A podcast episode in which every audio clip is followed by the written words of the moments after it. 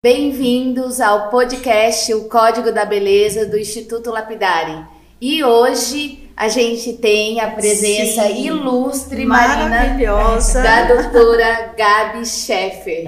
Pronunciei certo o sobrenome? Pronunciou. É difícil, mas Aham. acertou. Ei, Errei algumas vezes, mas. A, a pessoa aprende Aham. depois de algumas tentativas. E eu já ouvi de algumas pessoas totalmente diferente do que eu falei agora. É Ah. comum isso? É, porque... Já acostumou? Já, já acostumei. Dentro da minha família mesmo, Aham. tem algumas pessoas que falam Scheffer, outras falam Scheifer, Schaeffer. Schaeffer, E qual que é a origem? alemã. Aham. Me conta um pouquinho mais dos seus pais, que eu quero saber de onde surgiu é, essa pessoa maravilhosa que está aqui na nossa frente. Sim.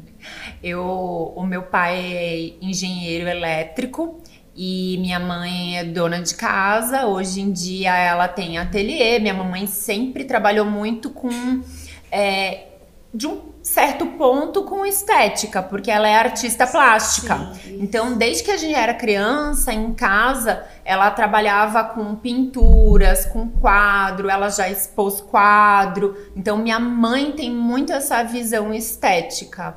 E Incrível. é, e hum, a minha família, os dois lados, tanto o lado da minha mãe quanto do meu pai, são alemães. Olha só. Então, o nome completo é Gabriela Fitzer Scheffer. E é Fica mais Blumenau? difícil ainda. Mais É Blumenau? Não, a família da minha mãe é daqui. Veio, os descendentes vieram direto para Itajaí. E a família do meu pai vem do Rio Grande do Sul, uma cidade bem pequenininha, chama Não Me Toque. É engraçado, eu falo que o Scheffer é o Silva alemão. Porque É sério? É, é muito comum. É muito, muito. Então as pessoas sempre me perguntam se eu sou parente de alguém. Principalmente aqui na região. Brusque, Blumenau, Sim. é, Gaspar. É, tem muitos chefers. Que barato. E você falou é, de uma cidadezinha, qual que era? É, é, de onde seus pais vieram? Meu pai, o meu avô, no caso, Sim. né? É não me toque. Não me toque. E hoje você toca muito a vida das pessoas. Sim, Ai, é o que eu mais faço. Coisa linda, Muito bom, Marina, transformando. muito bom. E a primeira médica na família, como que foi isso? Sim, eu não tenho. é, depois de mim veio mais um primo. Sim. Mas eu não tenho ninguém médico na família. E a minha mãe conta que eu já desde pequena falava que eu ia ser médica e que eu ia ser muito independente pra eu ter toda a minha vida do jeito que eu quisesse, porque eu não queria depender de ninguém. Uma criança já terrível. Total. E com 14 anos eu fui pra Disney numa excursão. Sim. E eu voltei com duas malas. Uma mala cheia de ursinho de pelúcia e a outra mala cheia de cremes e ácidos, ácido retinóico. Tá explicado. Tá explicado a origem. Aí a minha mãe quem não abriu. faz tem que fazer agora, ó, com micropor, fazer o quê? Quem não A vida real. A vida real. Eu trouxe pra minha mãe. Eu, a, a minha mãe abriu a mala e falou: Que isso, Gabriela? Eu falei: Eu trouxe pra ti. Todo mundo foi ver videogame, essas coisas, e eu fui pra farmácia. Ah, Que delícia. Eu conheço a Gabi faz uns seis anos, sete. Sim, é. Aham. Quando a Gabi estava começando na área de dermato, ela foi uma das minhas primeiras médicas. É verdade. Né? Isso engra- mesmo. Muito bom. E você teve uma ascensão no meio digital muito grande, Gabi. E eu queria entender um pouco mais. Você sofreu preconceito no começo? Porque agora tá tudo tranquilo. Mas no começo o médico tinha muita objeção em relação a isso. Muito. Foi bem difícil. Porque queira ou não Um queira. Oi? Entrou um Ah. cílio no meu olho. É, queira ou não queira, a nossa cidade é pequena, né? Sim. É diferente de uma pessoa que está em São Paulo, Rio de Janeiro. Então, é, tinha sim muita falação, muito deboche, Aham. né? Muitos colegas falando assim, ai, ela virou marqueteira. Esse tema é uma coisa que a gente sempre ouve de quem começou cedo no digital. é porque É as pessoas não sabem Olha, o que é o marketing? É, o que, sou, que, isso pra mim é é, é marketing. É elogio, porque marketing é ciência, é levar a mensagem certa para o público certo Uhum. da forma correta. Exato. Então eles, eles criam de uma forma pejorativa Isso. algo que muitas vezes eles não têm coragem de fazer. É, e você isso. teve. E o Paulo Musi falou em uma entrevista, a mulher dele tem toda a formação em marketing. A Roberta Carbonari é uma pessoa que Uhum. muito eloquente, Ela é fala ótima. com muita propriedade. E todo mundo falava isso pro Paulo. Você tá virando marqueteiro. Uhum. E daí a Roberta falou pra ele: Isso é um elogio. Perfeito. Porque realmente você conseguiu ter uma força motriz Uhum. para que você pegue o que você tem de melhor e transforme a vida dos outros. Aham. Isso é marketing. É. Marketing não é sobre você, é sobre, sobre o o outro. Então, para você fazer um marketing bem feito e ser chamada de marqueteira, é um baita de um elogio. É um elogio. Beijinho É. beijinho É. E assim, e, e vários colegas falando, ah, tá deixando a medicina, né? É, a gente fica sabendo que a pessoa fez print, mandou pro outro, mandou pro grupo. E o mais é, irônico é que muitas dessas pessoas que me faziam um print, mandavam pro conselho, pro CRM, para a sociedade de dermato, as denúncias, né, que os Sim. colegas fazem ainda. Foi muito pior, mas ainda fazem. Muitos dos que faziam hoje têm a sua rede social Claro. e fazem exatamente a mesma coisa. Então, O realmente, julgamento, o julgamento com preconceito. a gente chega nessa conclusão que tu falastes. Que na verdade a pessoa não tinha coragem de fazer aquilo, então ela te ataca. Porque de alguma forma isso está ferindo ela. Porque só na verdade tu estás fazendo o que ela gostaria e ela, pelo motivo X, está acomodada na posição dela e não, não tá dando passo à frente, né? Muitos médicos, né, Flavinha? Quantas vezes a gente está ali numa aula que a gente acaba ministrando aqui no instituto, a gente acaba incentivando ele. Não olha pro jardim do vizinho. Exato. Olha para dentro do seu jardim, fala com o seu público, conversa com a sua audiência. Você vai perceber que naturalmente as borboletas virão, né? E o artista está aonde o povo está. Perfeito. Acho que isso é muito claro. O médico tem que estar aonde o paciente Exatamente. está, entender o que ele quer. Acho que assim é mais assertivo. E eu falo outra coisa para os colegas que assim, a internet está aí, cheia de informação. Total. O paciente vai buscar, não adianta querer ir contra é, a maré. O paciente vai buscar. Então não é melhor que ele encontre a informação correta, Correta. É, fornecida pela pessoa que estudou para isso, Uhum. né? A, a informação é, um- é o poder. Então, um paciente bem informado é um paciente que é, é até melhor de você conversar no consultório. Ele tá entendendo o que a gente está falando para ele. e, Então, houve uma, é, é, e houve uma mudança de paradigmas, assim, que eu acho muito claro hoje no mundo é, digital, que existe essa integração entre o digital e o físico. E para a parte da medicina, eu acho incrível, assim, que hoje o resultado conta muito. Então, como que você vai mostrar para o paciente no dia a dia, ainda mais nesse mar que a gente está aí de concorrência, o seu resultado?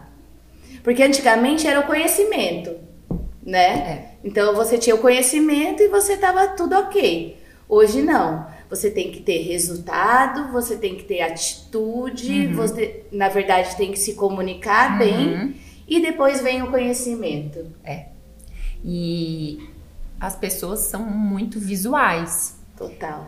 E eu falo que assim, como a gente não pode mostrar os resultados, quem mostra normalmente são as pessoas menos aptas, com uma visão menos elegante.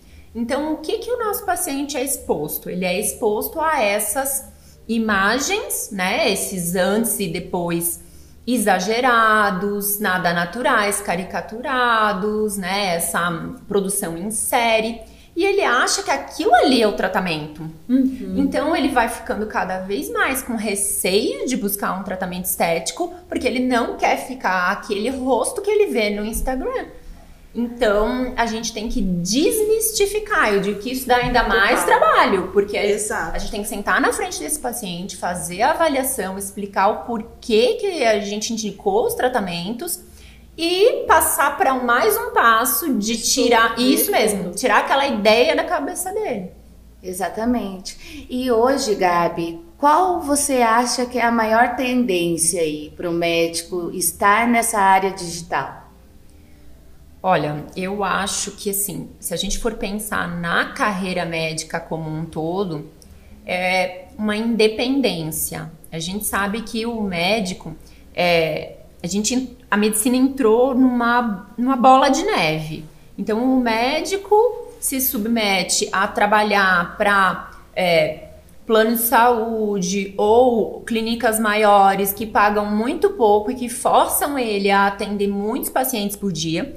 Esse atendimento fica com uma qualidade reduzida. O paciente, obviamente, não sente valor e nem se sente bem assistido. Vai pular de um lugar para o outro, vai reclamar, vai achar ruim, não cria um vínculo com o paciente, porque tem que atender um paciente em 15 minutos, é impossível tu criar um vínculo com um ser humano nesse tempo.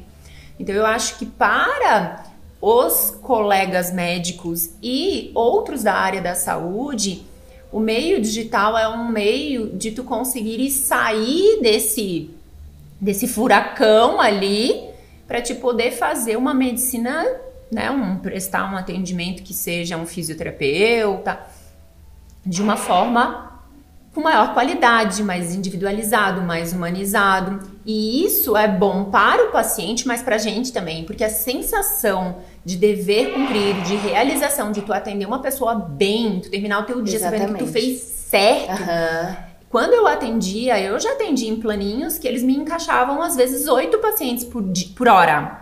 Oito pacientes por hora, relação? gente. Como que você Essa vai entrega. conseguir? É desesperador. E, Sim. e aí tu fala com a pessoa do agendamento, tu fala com o gerente, com todo mundo do plano, ele não muda. Chega pra trabalhar, tá aquela quantidade, é desesperador.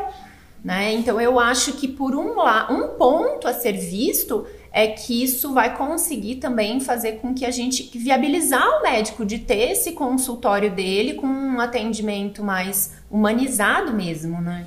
É engraçado que esse é o desejo de todo colega médico, né? Uhum. Doutora já é uma referência, já conseguiu estabelecer, tem uma visão muito além. Nós estávamos aqui nos bastidores antes de começar aqui a gravação. A doutora estava compartilhando como cuida da equipe, como tem um olhar além das questões que envolvem a sua especialidade, como óbvio, né, a dermatologia.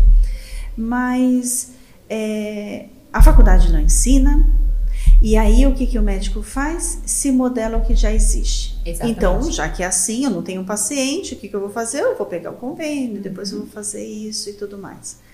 Para esse médico que ainda está a tempo e que não necessariamente precisa viver, né, o que é o modelo padrão, né, que é uma das coisas, a Flavinha é uma das principais en- entusiastas, né, ela fala, né, do que de aplicar o que o que ainda não foi feito, do olhar do olhar do novo. O que, que você daria de dica para esse colega que, olha, gente, esse não é o único caminho. Existe isso? Com certeza. Só que a gente tem que abrir a nossa mente. Exato. Porque é, a faculdade de medicina não é, ensina nada pra gente de administração, gestão de pessoas, é, nem de Comuni- relacionamento. é, comunicação interpessoal. Exatamente. Muito pelo contrário, até coloca como um padrão, você está corrompendo, porque você está cobrando. Tem, eh, Ah, quando o eu faço- sacerdócio. o sacerdócio. gente fala. Quando eu, eu estou ali num, num trabalho de uma consultoria e, e eu tenho que fazer um diagnóstico e, e a gente tem que implementar um plano de ação X, até de uma precificação, de uma cobrança, você sente um desconforto como se estivesse cometendo um erro. Eu falo, não, isso aqui, eu estou falando nesse momento não com a doutora Gabriela Scheffer, Exato. Uhum. dermatologista. Eu estou falando com a doutora Gabriela Scheffer, empresária. Uhum. Então, a dissociação, esse olhar, né? Eu, olha, você é uma inspiração para muitos. Isso que tu falou é bem o que eu falo. A gente tem que ver o nosso consultório como uma empresa, né? É, ela tem todas as características de uma empresa. Então, o médico precisa começar a estudar o que ele não aprendeu na faculdade. Ele tem que estudar pelo menos uma administração básica, essa questão de Gestão. gestão, gestão de pessoas, gestão do negócio. Isso tem que ser visto. Porque também não adianta ele dar a louca, largar tudo, montar um consultório que ele não sabe administrar, ele vai quebrar? Vai, Vai. quebrar qualquer, Vai. qualquer outra empresa. Isso mesmo, como qualquer empresa que ele abrisse, qualquer Exatamente. negócio que ele abrisse, se ele não tiver preparado, ele vai quebrar, né? Ainda mais no mundo de hoje, né? Uhum. Que tudo se renova e inova a, todo- Uhum. a todo tempo. É. E nesse meio também, falando ainda de mídias, de veículos de comunicação, é o primeiro podcast que você participa? Primeiro, Ah, o primeiro a gente nunca, Nunca esquece. Não! E Mas agora as pessoas querem. Ai, desculpa, Marina. amor. agora as pessoas querem saber esse médico que está se formando agora. Se fosse a Gabi lá, você se formando, qual que era a dica mais importante que você daria para eles? Com certeza ter o roxinho na mídia social, na mídia social, com certeza. Tira vergonha. Eu falo para as pessoas, eu era a pessoa mais tímida que vocês podem imaginar. Legal falar isso, ó, importantíssimo. Demais, demais. Eu sempre fui muito fechada, muito tímida. Quando eu tinha 10 anos, a gente, a minha casa sofreu um assalto, a mão armada, e eles me pegavam pelo cabelo, botavam a arma na minha cabeça e falavam pra minha mãe, eles queriam me levar, foi um estresse, e eles ameaçaram de ficar me seguindo, e tal. A partir disso, foi um trabalho. E naquela época não existia assim, ai, vamos levar pra terapia, né? A gente tá falando aí de final da década de 80. 80. Não era assim. Então, minha mãe parava com o carro na frente da padaria e dizia: desce pegar pão. Eu não ia, porque eu não conseguia falar, pedir o pão. Eu não conseguia chegar num caixa e Se pagar. comunicar. E como que você fez para trabalhar essa habilidade que você tem hoje de se comunicar? muito mudou na faculdade de medicina. Tá. Porque a gente tinha que abordar os pacientes e conversar com eles. No começo isso era muito difícil, parecia uma tortura pra mim. Então eu tinha que ir com tudo decoradinho que era pra eu perguntar, porque eu não conseguia nem lembrar, de tão nervosa que eu ficava. E foi. É, depois eu fui pra São Paulo fazer residência, aquela cidade enorme. Quem não Exato. comunica se Trumbica, trombica. já dizia Chacrinha. então foi. Aí, quando eu comecei a fazer marketing digital, era mais foto, né? Texto. E eu conheci um, ah, um publicitário que já lá em 2003, 2014 ele falava pra mim, Gabi, tu tem que fazer vídeo. Tu tem que fazer vídeo. Eu dizia, Deus me livre de jeito nenhum, não vou fazer vídeo, eu tenho vergonha. E ele ficou um ano e meio pra mais, meu ouvido. E fazia orçamento com a equipe, não sei. Aí quando veio ali os stories, eu falei, "É agora. Porque se eu ficar com, com a timidez que eu tenho, se eu ficar com câmera, com luz, com quatro, cinco pessoas ao meu redor, eu não vou conseguir falar. E ali é que foi. Por isso que eu digo que a rede social, ela é, é muito democrática. Você faz, então, sozinho no Total. seu quarto, com aquela câmera, você não tem ninguém te vendo. Pensa que não tem É um ninguém te treinamento, vendo. não é? É. É treinamento, é, força de vontade. O sucesso é treinável, já diz Joel J. É, a gente. Poucas são as aptidões na vida que tu não consegues treinar. Não precisa nascer com elas. Né? A gente vai atrás, como que É a eu questão vou. da adaptabilidade. Isso aí, Hoje eu acertei. Yes. É, não é o mais forte que Não. sobrevive, é o que mais se adapta, de né? Darwin. Total. E as pessoas elas acabam resistindo muito à mudança, né? Sim. Mudar, mudar da desconforto. É, Mas é a- a virada da chavinha. Exatamente. É não ir. é, o na verdade, é o status quo. Uhum. Para o médico, o médico ele se formava e já estava tranquilo. É. Hoje já, já, Já, não foi mais, muito né? tempo, né? Essa, essa época já foi muito tempo. E eu acredito até que o pessoal que tá formando agora já vem com uma cabeça Já. um pouco diferente. Já. Mas o pessoal da minha época pra trás teve uma formação muito catedrática Sim. né? Era uma formação muito rígida. A gente, na minha faculdade, a gente teve a cadeira de ética médica até a gente entrar no internato. Então era até o nono período. É, aquilo era macetado na nossa cabeça. E esses, esses, essas normas do código de ética são muito antigas. Muito. São muito antigas. A gente não pode continuar Daí querendo um ver sobre. século. É, a gente não pode continuar querendo industrial. isso mesmo. isso. Então a gente não tem como querer continuar vivendo sob regras num mundo que é completamente diferente, com, é, né, se- seguir as regras antigas num mundo completamente E a, diferente. é, a medicina não tem nada de diferente, assim, como algo igual a essas grandes empresas. É uma junção, uma união do catedrático com essa visão nova. Uhum. Então, hoje, o que, que as empresas fazem? Elas colocam uma startup dentro das empresas. Uhum. Então, é muito legal isso quando o cara lá de cabelo branco, médico, catedrático, que tem todo aquele conhecimento, que é fato, falar com as pessoas mais novas. Uhum. Para ter uma integração disso. Não é a ruptura Uhum. das duas partes, mas sim a união. É uma junção, né? Sabe onde que eu percebo que vocês acabam se conectando e, e a via de comunicação acelerou bastante isso? Nos grupos, né? Sim. Então, não só troca de, de situações, de cases, né, sobre a dermatologia, mas de ideias, né? Então, tem os grupos lá do, do, do WhatsApp, eu tenho o grupo que você também faz parte do. Imperadocs. Então, é, Grupo essa troca de energia, de ideias, de valores né, e propósitos é, transforma. transforma. E é o que a Flavinha estava falando, assim, a gente tá falando de dessa parte administrativa, gestão, mas é óbvio que tá arraigado na gente. A gente tem o paciente em primeiro lugar, né? Ele va- a gente vai sim manter o paciente como foco principal. Né, o que a gente pode trazer de melhor, de benefício para ele. A gente não tá deixando o paciente. Então a gente assim, não, não tá quebrando juramentos nenhum. Não, de modo algum. Só está Então é isso que tem que ser. É. dentro de uma nova versão. E o paciente quer isso. Claro. Ele quer te procurar sabendo realmente o que você faz. Uhum. É importante. E a gente vê que você é realmente uma pessoa fora da caixa, uma médica fora da caixa. Agora, Gabi, com essa rotina frenética, a gente sabe que o seu consultório tem uma demanda gigante. Como você, Gabi, mantém uma rotina energética para manter essa alta produtividade que você tem? É uma coisa que a gente tem que estar policiando o tempo inteiro, né? Eu falo, se a gente deixar entrar nesse fluxo, tu não sai dali do consultório.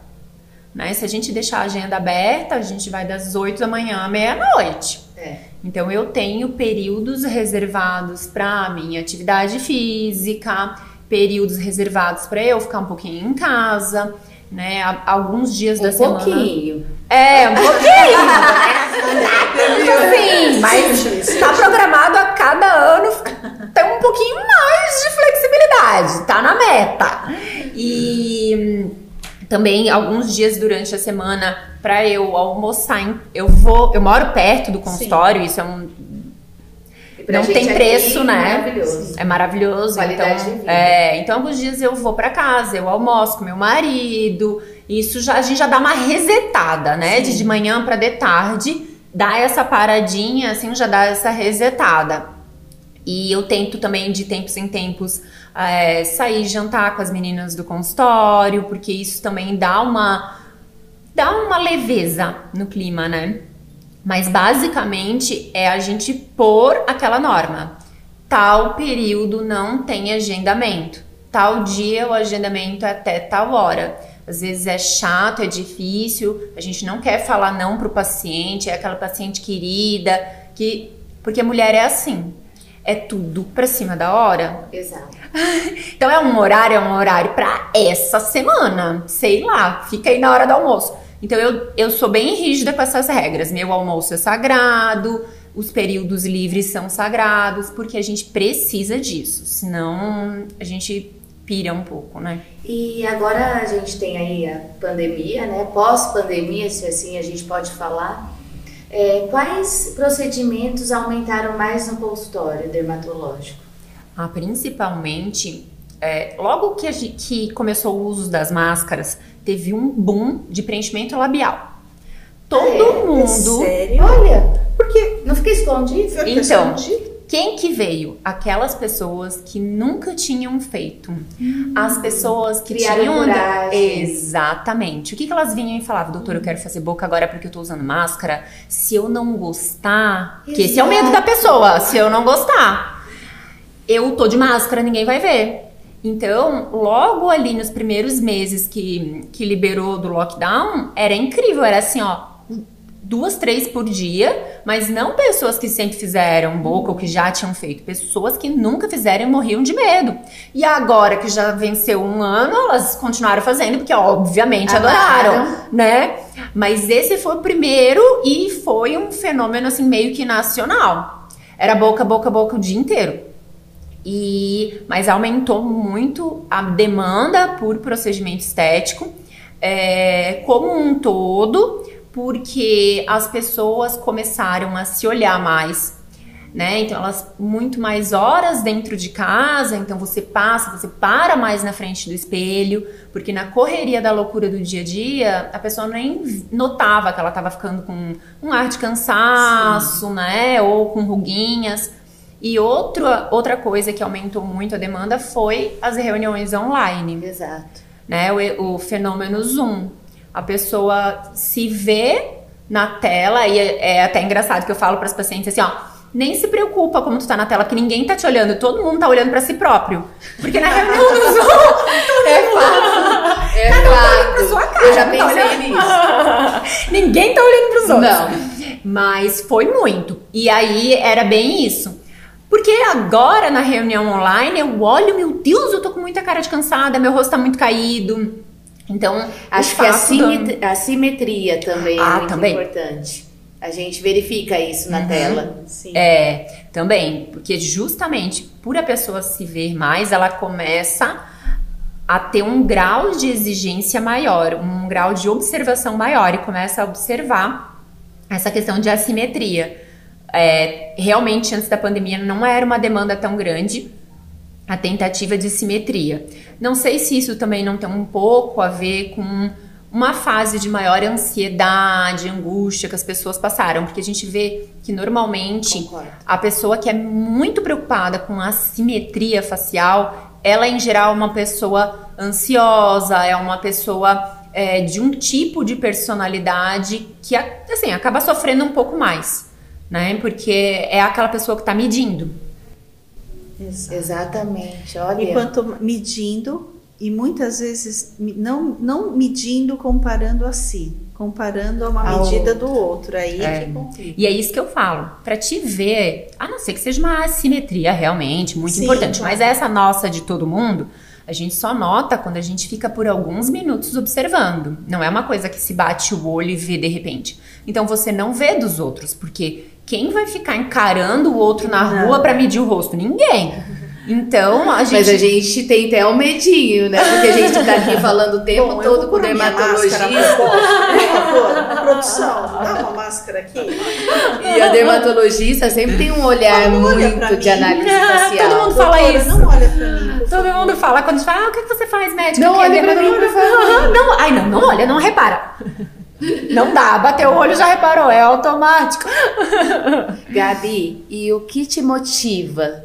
O que que você, para que que você acorda todos os dias? Qual que é a sua maior motivação?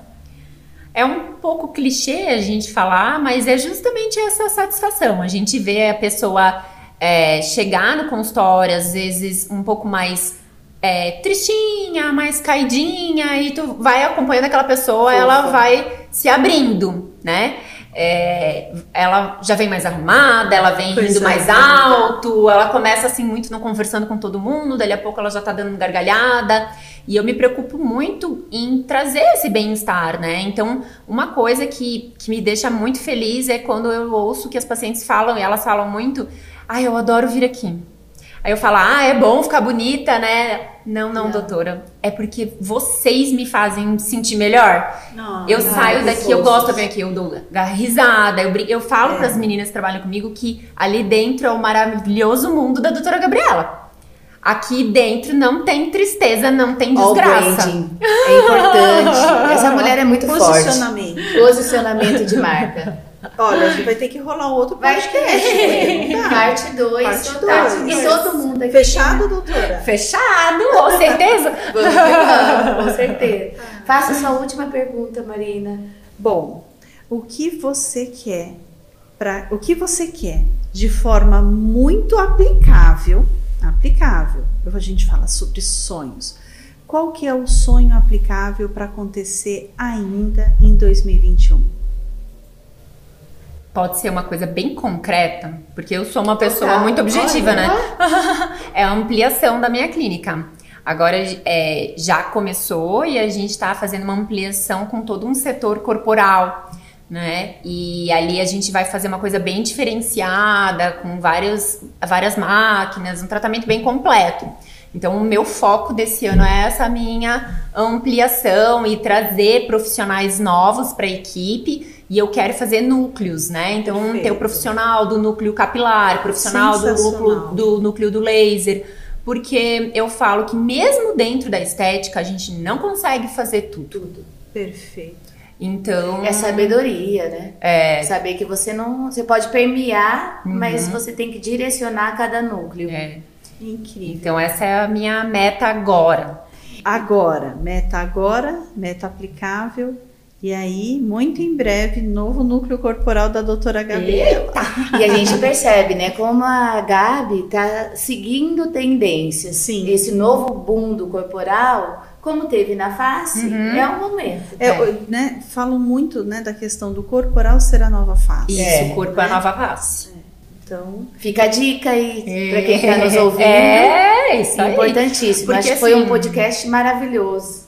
É, só rapidinho. É, o as pessoas até então buscavam muito corporal em clínica de estética, que é- todo mundo sabe, todo mundo já fez que o resultado é muito pequeno. Uhum. Então hoje em dia a gente tem como dar. Então a gente tem que assumir essa posição. Total, o médico tem que assumir essa posição. disso. Exatamente. senão vai ficar todo mundo brigando pela nossa toxina de cada dia. E não é, É. só isso, tem Não. muita coisa além disso.